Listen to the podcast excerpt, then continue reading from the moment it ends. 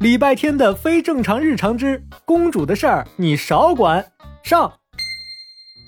想必大家都遇到过这种意外情况：同学们正在安安静静的上着课，老师正在激情四射的讲着课。这时，突然一只小昆虫飞了进来。第一个发出尖叫的一定是女生，然后整个教室都会陷入此起彼伏的尖叫声中，连老师都控制不住。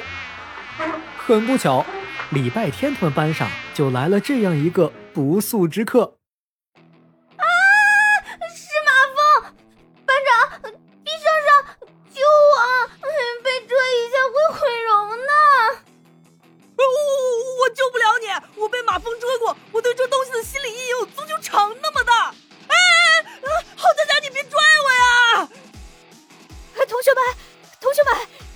下来，勇敢一点！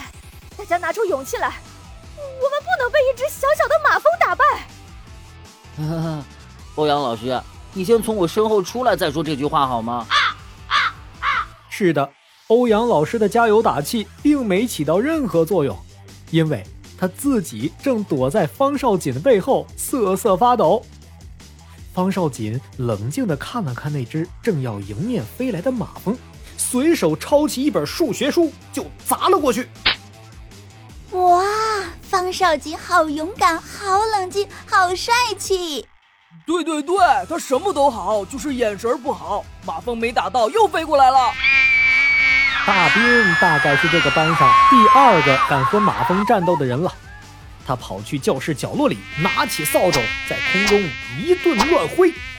哎，你别说，那吓人的嗡嗡声啊！还真没有了，班长，马蜂被打死了吗？好，好像是不见了。大鳖，你真厉害！哼，一只小小的马蜂算什么？马蜂窝我都捅过。我跟你们讲，我当不好。方少锦打断了大鳖得意洋洋的话，盯着教室的某一处，眉头皱了起来。同学们都顺着他的目光看去，下一秒都屏住了呼吸。坐在后面翻课本的李小七也好奇地抬头看了一眼，一看，他立刻站了起来。那只马蜂居然被大兵胡乱拍打下掉在了最后一桌，那一桌只有正趴着睡觉的礼拜天。马蜂离礼拜天闭着的眼睛大概只有一支铅笔的距离。那马蜂还活着，他们离得太近了。我我过去抓，你们别动啊！老师，你一过去，马蜂受惊更要扎人了。嗯，想个办法把那个白痴叫醒，让他不动声色的往后退。方少锦气得咬牙切齿啊！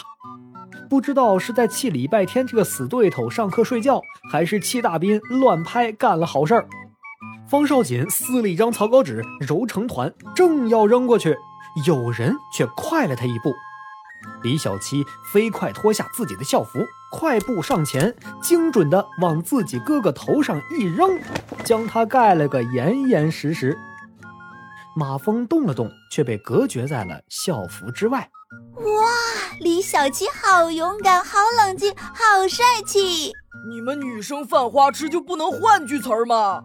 啊，好了，现在把马蜂弄走吧，他好像受伤了，飞不起来了。